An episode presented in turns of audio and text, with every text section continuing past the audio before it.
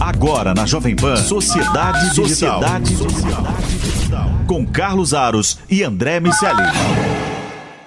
Sociedade Digital no ar, a ponte aérea mais tecnológica do seu rádio, da TV e também da internet. Hoje vamos falar sobre o marco legal das criptos, uma entrevista com Rodrigo Borges, do advogado, vai nos ajudar a entender o que está acontecendo. A gente também vai explorar um pouco da nova guerra do Elon Musk. Dessa vez, o alvo é a Apple e o Tim Cook. Também vamos entender o que aconteceu com o preço dos streamings, porque houve aumento em todos os lugares e ainda assim a gente ainda vai precisar lidar com os comerciais. Começo falando sobre o Elon Musk. Ah, aparentemente, uma nova guerra vai ser travada pelo, pelo Elon Musk depois de todo o processo de aquisição do Twitter. Ele começou a fazer algumas provocações nas redes sociais, especificamente direcionadas ao Tim Cook e à Apple. E, e essas provocações tinham, primeiro, uma característica que levava em consideração a, a, posição da Apple em relação aos Estados Unidos e à China, colocava em dúvida o quanto a Apple está de fato preocupada com os interesses americanos e o quanto ela serve aos interesses chineses e também o quanto a empresa está interessada na liberdade de expressão. Ao longo do ano, a Apple enfrentou algumas batalhas semelhantes. O Ron DeSantis, o político Ron DeSantis, político republicano, tem comprado algumas dessas brigas. A, a, a liberdade de expressão tem sido uma tônica de, em, em todo o ambiente digital e com a Apple isso também tem acontecido muito em função dos impostos, recolhimento de taxas e por parte das empresas no percentual cobrado pela Apple por todas as transações que, acontece, que acontecem ali na Apple Store. ao, ao, longo do ano, gente viu uma batalha também muito grande acontecendo com a Epic Games, dona do Fortnite, que lançou uma hashtag que era o Free Fortnite, fazendo uma alusão a uma paródia de 1984 do livro do George Orwell que a Apple usou como uma campanha de marketing muito tempo atrás e foi resgatada pela Epic Games agora numa campanha para tentar diminuir o percentual cobrado, aqueles 30% que a Apple cobra dos desenvolvedores em geral por todas as transações que acontecem dentro da sua plataforma. É, essa, essa, esse percentual é considerado abusivo por uma boa parte desses desenvolvedores e alguns deles, aqueles que têm uma força política muito grande, têm se posicionado de, uma, de maneira contrária a isso. O Elon Musk, que é um cara muito inteligente, muito esperto e que não foge de nenhuma briga, que precisa monetizar o Twitter, por outro lado, dá lucro, a ferramenta, a gente sabe, foi comprada por uma, um montante de dinheiro que teve que, que o Elon Musk precisou se endividar para poder fazer, completar o processo de aquisição. Agora, ele vai precisar entender de que maneira ele, ele vai colocar as contas no azul.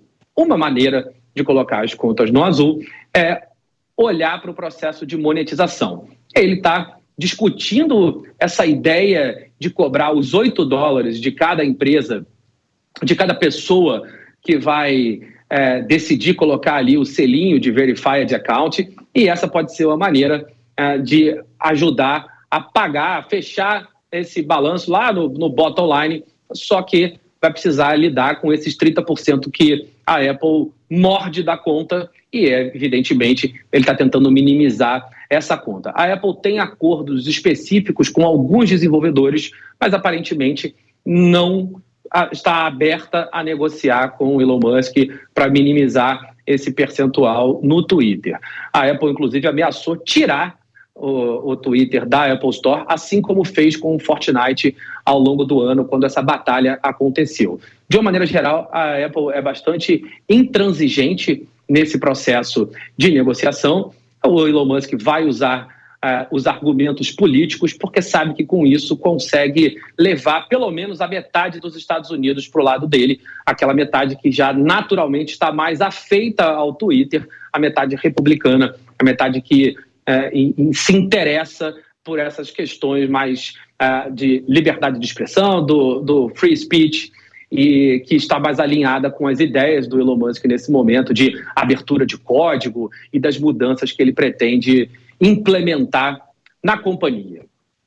Nosso segundo assunto do dia fala sobre os streamings. Ao longo do ano, Netflix, Hulu, Disney Plus, ESPN Plus, Apple TV Plus, todos os produtores e, e aplicativos de streamings aumentaram os seus preços. Para se ter uma ideia, em 2011, lá no momento do lançamento, o plano básico uh, da Netflix custava 7 dólares e 99 centavos por mês. Hoje, os planos variam entre 9 dólares e 99 até 19 dólares e 99 centavos. Então, se a gente fizer essa conta levando em consideração a desvalorização do real frente ao dólar, para nós brasileiros, essa conta ficou ainda mais pesada de, de, de 2011 para cá, sem dúvida nenhuma, ter esse conjunto de streamings, que é o que normalmente acontece, raramente as pessoas têm apenas um aplicativo, isso ficou muito mais caro e a qualidade tem sido bastante discutida. E a qualidade tem sido discutida porque, mesmo com esses aumentos, essas empresas ainda estão lutando para fechar as suas contas. Da mesma maneira que acontece no Twitter, como a gente falava há pouco, só que ao contrário do Twitter, que é uma ferramenta é, gratuita para grande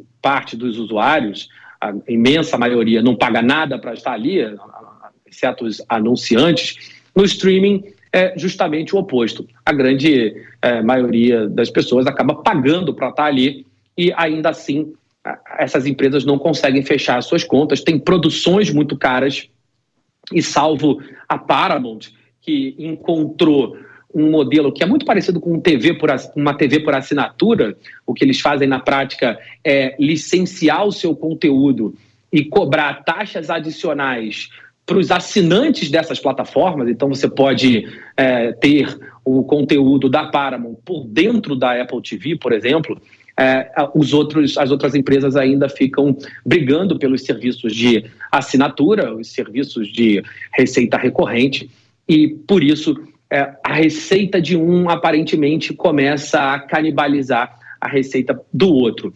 E isso faz com que as empresas tenham um cuidado ainda maior com duas variáveis muito significativas, que são o custo de aquisição do cliente, eh, o CAC e o LTV, o Lifetime Value, ou seja, o quanto aquele cliente dá dinheiro para a empresa no tempo. Se aquele cliente assina o serviço e vai embora logo depois, a, a conta definitivamente não fecha. Então, para que essas empresas mantenham esses clientes por mais tempo, elas precisam entregar produtos e conteúdos de qualidade. Só que esses conteúdos de qualidade custam cada vez mais caro. E aí é que mora o problema. Construir o que mantém o cliente dentro de casa está fazendo com que essa conta não feche.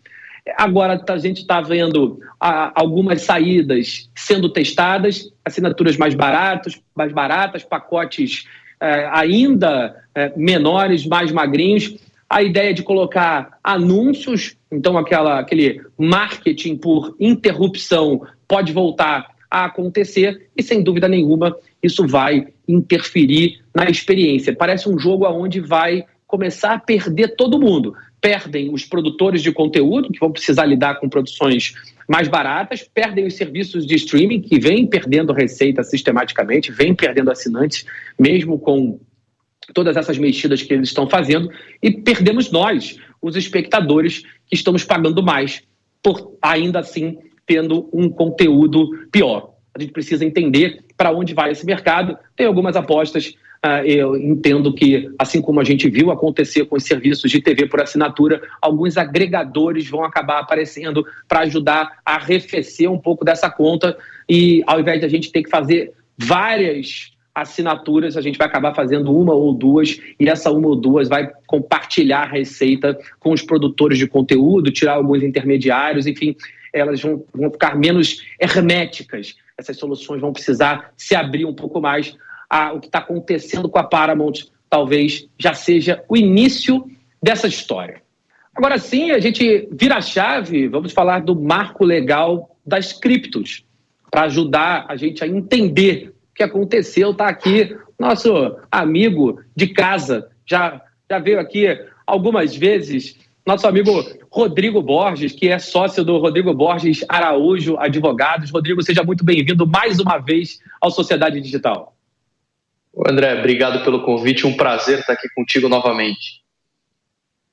Prazer meu. Rodrigo, o que, que muda com a aprovação do, do marco legal das criptos? Faz uma retrospectiva do o que a gente teve até agora. Esse mercado tem passado por momentos bastante turbulentos ao longo do ano, uh, e isso tem diretamente a ver com as questões de credibilidade, várias corretoras foram afetadas e, e, por ataques hackers. Enfim, a gente viu agora o problema com a FTX. Tem um monte de coisa acontecendo que afeta o mercado diretamente, afeta a cotação das moedas. E agora, por outro lado, a gente tem algo que parece colocar ordem na casa, ou pelo menos começar esse processo de ordenar isso tudo.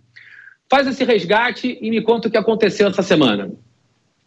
Legal, André. Esse, esse ponto é interessante. A gente agora tem uma lei específica tratando sobre o tema e muita gente esperava isso. Então, o mercado cobrava muito uma legislação específica para dar segurança para o investidor, sobretudo aquele investidor institucional que acaba não se envolvendo com mercados tão regulados. Então, tinha essa cobrança. Vamos lembrar que o projeto de lei que foi aprovado recentemente é um projeto que ele vem tramitando na Câmara desde 2015. E de lá para cá, ele sofreu inúmeras alterações. Afinal de contas, vamos lembrar que em 2015 pouco ou quase nada se sabia sobre esse mundo, ainda mais é, é, naqueles primeiros anos de, de desenvolvimento. Então, com o passar dos anos, o texto foi completamente reformulado. A Câmara dos Deputados, o Senado, o Congresso acabou trazendo uma legislação, é o que a gente chama principiológica, que é muito interessante quando a gente fala de regular tecnologia ela traz alguns princípios norteadores dessa, desse mercado e deixa para um ente, no caso o Banco Central, ali um, a gente chama de um regulador infralegal, para criar as normas do dia a dia, o que facilita a vida do empreendedor e das empresas, porque a tendência é que esse órgão mais técnico crie regras mais adequadas, esteja mais atualizado em relação às dinâmicas e evoluções do dia a dia. Então, eu vejo isso com muito bons olhos, e isso coloca o Brasil, salvo engano, é é o das dez maiores economias do mundo, acho que é o primeiro país, se eu não me engano, que tem uma legislação própria do, do, a respeito das criptos aprovada. Rodrigo, esse mercado das criptos acompanha uma visão que é bastante comum no mercado financeiro em geral, que está ligado à percepção de segurança. Ah, quanto mais seguro é, um investimento, menos se exige de retorno desse investimento. E é, o que a gente viu até agora com as criptos é uma oscilação muito grande. E aquela discussão de são moedas, são ativos, se precisa ter lastro, se o retorno que você tem que esperar de, um, de uma cripto é, é, ele se dá através da oscilação, se ele é mais parecido com um ativo como uma ação ou se ele é mais parecido como uma, um aluguel de um apartamento, que você compra o ativo para ganhar é, o dinheiro com, com o, o, o, o aluguel propriamente dito.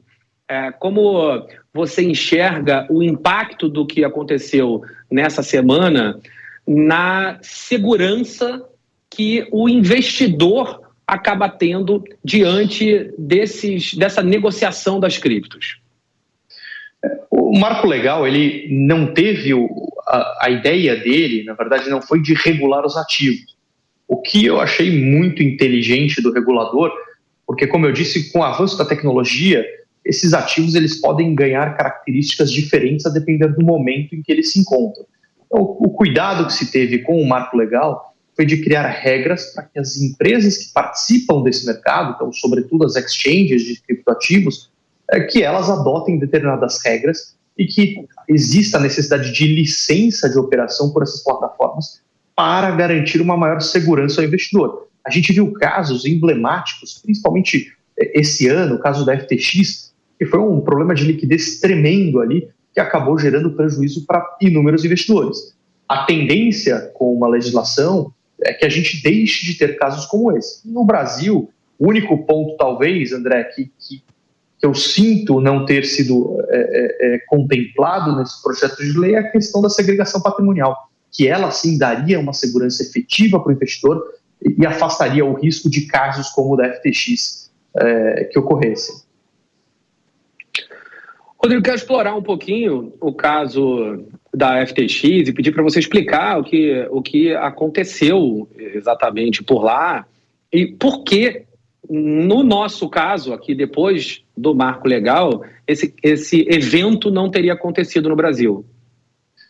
É, a, FTX ela é, é uma das três maiores exchanges do mundo de cripto tinha volume de transação diária em torno de 4 bilhões de dólares, então olha o tamanho dessa, dessa companhia.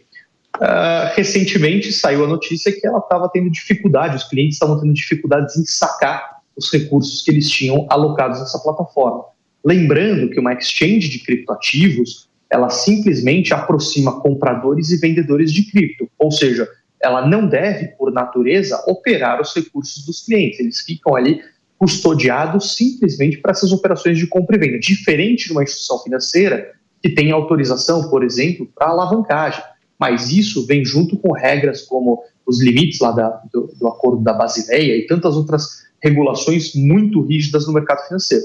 Então, no caso das, das exchanges de cripto, o mercado não esperava que as exchanges é, é, operassem com o dinheiro dos clientes. E, para surpresa de todos, era justamente o que a FTX estava fazendo.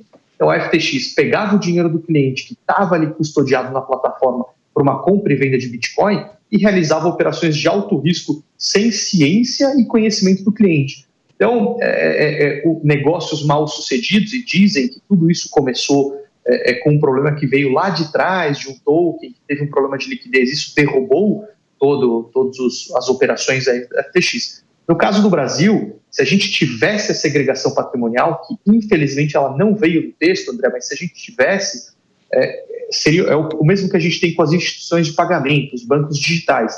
Eles não têm licença para operar o dinheiro dos clientes. Eles têm uma segregação do que é o patrimônio do cliente e o patrimônio da empresa. Então, dinheiro de cliente, depósito de cliente, eles não podem operar. E era isso que a gente esperava que o Congresso tivesse é, mantido, que veio do Senado, é, para a questão das criptos. Mas, infelizmente, foi alterado. Enfim, até a justificativa foi um pouco é, estranha ali, as justificativas do porquê não havia, não, não se mantiver a questão da segregação patrimonial. Mas a expectativa, como a gente é brasileiro, não desiste nunca, né, André? A expectativa é que, é, com a sanção presidencial, existe uma possibilidade de uma edição de uma medida provisória uh, estabelecendo a segregação patrimonial. Isso porque o Banco Central é um grande defensor da segregação patrimonial para as exchanges de criptoativos, mas sem a disposição em lei, ele terá muita dificuldade de implementar isso. O que a gente pode esperar de atuação uh, do Banco Central, como você trouxe à tona uh, esse papel? A gente conversou com algumas pessoas do Banco Central ao longo desse ano é, sobre essa visão. O Banco Central deixa muito clara a visão de que não são moedas, são ativos. Dentro dessa discussão se posiciona em relação a algumas dessas visões que, que são polêmicas e a, a, a tribo da cripto que já nasceu nativa digital ali já tem uma visão uh, um pouco diferente. Uh, o Banco Central tem um entendimento um pouco mais uh, associado a essa interpretação de criptoativo não como moeda, mas que independentemente das visões, é, ele evidentemente vai precisar atuar. E aí, quando há um, um evento como o que aconteceu essa semana, há também a discussão ou a, a reconfiguração do papel desse agente, Rodrigo. Como, como fica o Banco Central nesse contexto? É, o, Banco Central, André, ele tem, assim, é um órgão que a gente é, é, tem, tem muito orgulho do, da atuação que ele vem fazendo no desenvolvimento da economia. Então, se a gente olhar a revolução que a gente teve em relação aos bancos digitais, é curioso que isso não veio tanto do mercado, foi o regulador ali que puxou essa, essa revolução, foi destravando e criando normas que facilitou com que hoje a gente tivesse uma, uma maior concorrência no setor bancário. Se a gente pensar 5, 10 anos atrás, tinha uma concentração em 4, 5 bancos. Hoje, ainda a concentração é muito grande, mas a gente tem N players aí surgindo com bastante força. No ambiente cripto, quando a gente olha para isso, o Banco Central ele participa muito tempo das discussões regulatórias, ele entende, tem uma equipe técnica muito boa que entende a respeito do, do, do negócio. Então, por essa razão, a gente vê manifestações do Banco Central a todo momento dizendo que estão prontos para serem os, os fiscais aí, reguladores do mercado cripto. E eu vejo isso com muito bons olhos. Ainda mais se a gente olha a, a agenda lá, é, BC Hashtag, no qual o Banco Central publicou há um tempo atrás, que ele mostrava todos os caminhos é, é, do ponto de vista de avanço tecnológico que ele faria. Um dos últimos é a questão do real digital, né, o, o, a moeda digital do Banco Central. E que isso usa justamente a, os conceitos de cripto, os conceitos que surgiram com o Bitcoin.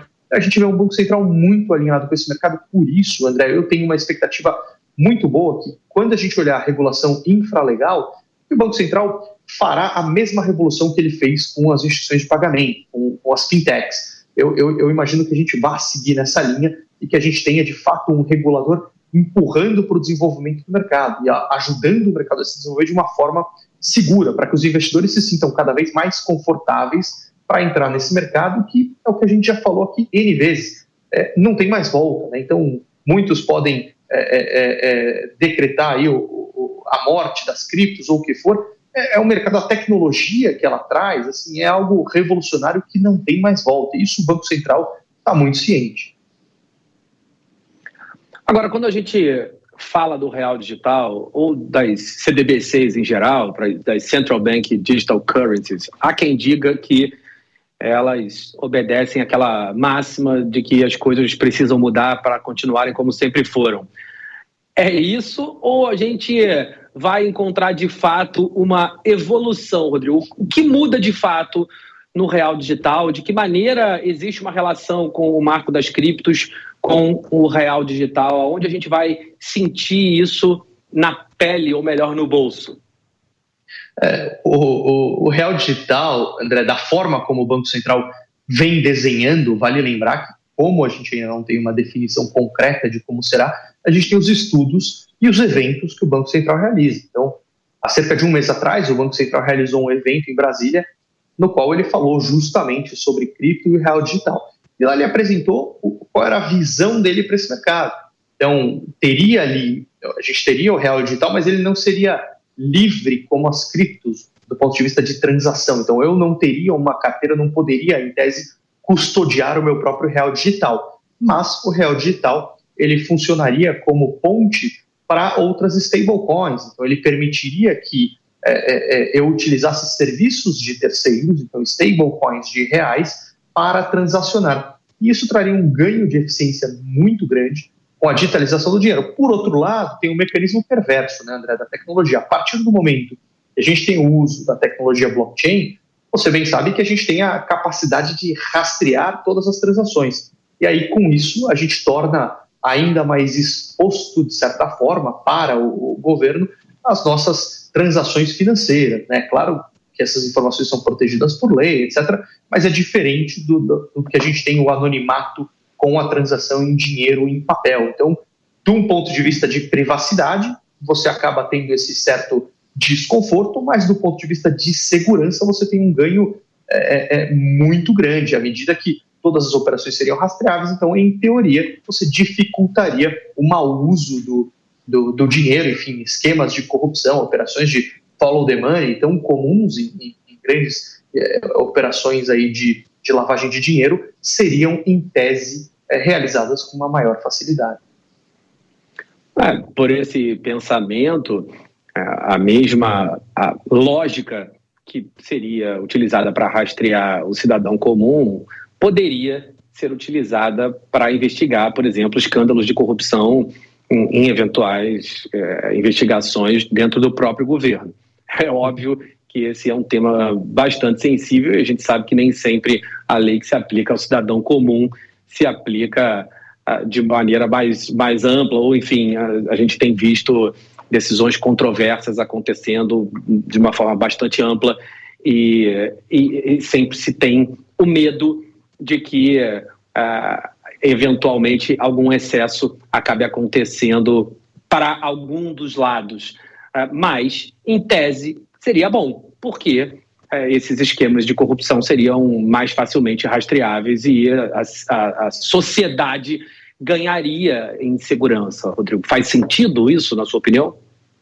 Faz total sentido, André. Até se a gente pensar hoje, vamos, vamos fazer uma analogia com, com o Bitcoin, porque é mais, mais palpável que a gente já tem rodando. Então, o Bitcoin, pela, pela própria tecnologia blockchain, a gente consegue rastrear todas as transações, mas a gente tem um anonimato relativo. Eu rastreio a transação, mas elas são protegidas ali, por, enfim, por códigos ali, eu não consigo, em tese, identificar a pessoa. Existem empresas que já fazem esse trabalho para as autoridades policiais. Se a gente tem um sistema desse rodando, no qual a ponta é o Banco Central, que ele tem a identificação de todos os, os, códigos ali por trás das transações, sem dúvida alguma, a gente facilitaria muito esse processo. E casos como a gente já viu de dinheiro na cueca, dinheiro na meia, dinheiro no apartamento, eles ficariam cada vez mais difícil de acontecer. Então a gente teria um controle maior do Estado para fins de escândalos de corrupção e também, André, do ponto de vista tributário, fiscal, porque o Estado conseguiria de fato confirmar qual foi a renda das pessoas, uma vez que ele teria o controle total da, uh, das transações entre as pessoas, o que hoje, com o dinheiro em papel, ele não consegue ter essa rastreabilidade. Que, que assim seja, meu amigo. Quero agradecer demais ao Rodrigo Borges, Borges, que é sócio da Rodrigo Borges Araújo Advogados, por nos ajudar a entender o que está acontecendo com o marco legal das criptos. Certamente vamos voltar a falar desse assunto aqui no Sociedade Digital. Obrigado, Rodrigo. Obrigado, André. Meus amigos, semana que vem tem mais Sociedade Digital na internet, na TV e no seu rádio. Semana que vem a gente volta com a nossa ponte aérea, a ponte aérea mais tecnológica da internet. Um abraço para todo mundo que nos ouve e vê. Tchau, tchau. Agora na Jovem Pan, Sociedade, Sociedade Digital. Com Carlos Aros e André Miceli. Realização Jovem Pan News.